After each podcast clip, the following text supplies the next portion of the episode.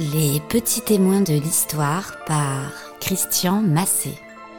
Imaginez des épisodes de l'histoire de France racontés par des animaux ou de jeunes enfants qui se trouvaient là.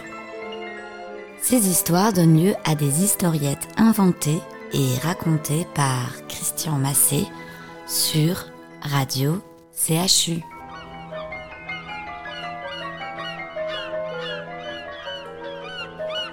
Le siège de La Rochelle, raconté par Jolie Brise, la mouette.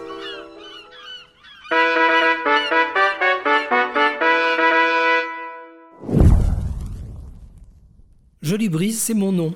Je suis l'une de ces innombrables mouettes qui se rassemblent criardes au moment où les bateaux des pêcheurs abordent et délivrent le produit de leur pêche sur les quais de cette belle cité de La Rochelle. Nous sommes à la sortie de l'été de l'année 1627. La ville est belle, les gens heureux, car suite aux abominables guerres de religion, le roi Henri IV, afin de pacifier son royaume, écartelé entre les deux croyances, a fait adopter l'édit de Nantes, qui permet la liberté de culte tant aux catholiques qu'à ces chrétiens différents que sont les protestants. Cet édit donne en plus à ces derniers des places de sûreté qui leur permettent de préserver leur sécurité dans un royaume qui est néanmoins plus favorable à la fraction catholique. La Rochelle est une de ces places fortes, mais le bon roi Henri nous a quittés en 1610, expédié au ciel par le couteau du géant roux Ravaillac.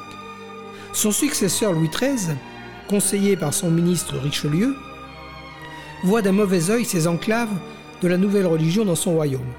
Il faut dire que la situation maritime de la ville en fait un lieu d'influence pour les Anglais, eux-mêmes protestants, et ennemis de longue date du roi de France.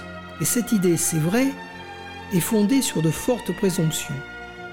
N'oublions pas que la région a été longtemps anglaise et que les affinités religieuses, après les horreurs de cette guerre civile entre chrétiens, ont laissé des cicatrices importantes. Toujours est-il que le 10 septembre 1627, le pouvoir royal réagit à une provocation des Anglais. En effet, quelques jours avant, Georges Villiers, duc de Buckingham pour le compte du roi d'Angleterre, quitte Portsmouth à la tête d'une flotte importante pour aller s'installer au large de La Rochelle. Aussitôt, le cardinal de Richelieu décide le siège de la ville et fait fortifier les îles de Ré et d'Oléron.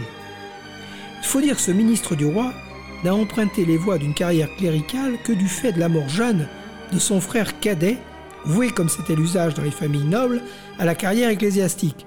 Lui était attiré par le métier des armes, et cela se sent dans son tempérament à la fois bouillant et organisateur. Le 17 novembre de la même année, les Anglais sont battus au cours d'une bataille navale et doivent repartir vers l'Angleterre. Richelieu profite de ce répit pour isoler la ville des futurs renforts. Il fait construire par 4000 ouvriers une digue longue de 1500 mètres et haute de 20. Celle-ci repose sur un soubassement de navires coulés et reçoit l'installation de nombreux canons. En ville, on se prépare à un siège éprouvant. Je survolais souvent la digue et m'amusais à faire du rasmot au-dessus des soldats. Je voyais la silhouette élancée de Richelieu inspectant les travaux, portant cuirasse, épée au côté, mais revêtu d'une large cape incarnat, rappelant sa fonction cardinalice dans l'Église. Je le trouvais plus homme de guerre que prélat. On voyait là une force, une volonté qui annihilait sa fonction pastorale. Les conditions du siège sont vite devenues atroces. Les forces royales refusent la sortie des êtres faibles, femmes, vieillards, enfants. Elles vont même jusqu'à les laisser sortir, mais en refusant de leur prodiguer secours et surtout alimentation, les laissant mourir de faim et de soif. La reddition est finalement actée, les conditions draconiennes. Les murailles sont rasées. Sur les 28 000 habitants de la ville, seuls 5 000 survivent. Ils doivent, pour être pardonnés, se convertir et exhiber un certificat de baptême. Par la paix d'Alès le 28 juin 1629, les Huguenots perdent leurs droits territoriaux, militaires et politiques. Ils peuvent néanmoins continuer à pratiquer leur religion, conformément à l'édit de Nantes signé sous Henri IV. Les églises catholiques sont rendues à leurs ouailles, des croix commémorant leur reddition sont érigées. Pour nous, oiseaux, la vie reprend. Nous comprendrons jamais les hommes. Imaginez que nous, les mouettes rieuses, nous nous battions avec les goélands ou les sternes, sous prétexte que nous n'avons pas les mêmes mœurs ou modes de vie. Il me faut vous préciser que le cardinal de Richelieu, même s'il vous a paru parfois très dur, a raisonné en responsable du pouvoir royal, sans aucune hostilité envers la religion protestante.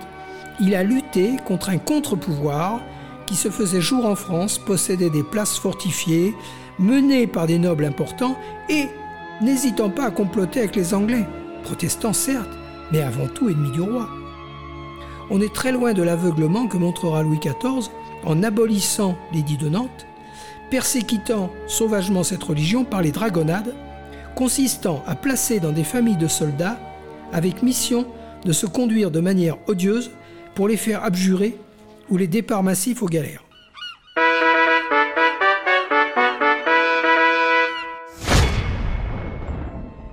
C'était Les Petits Témoins de l'Histoire par Christian Massé sur Radio CHU.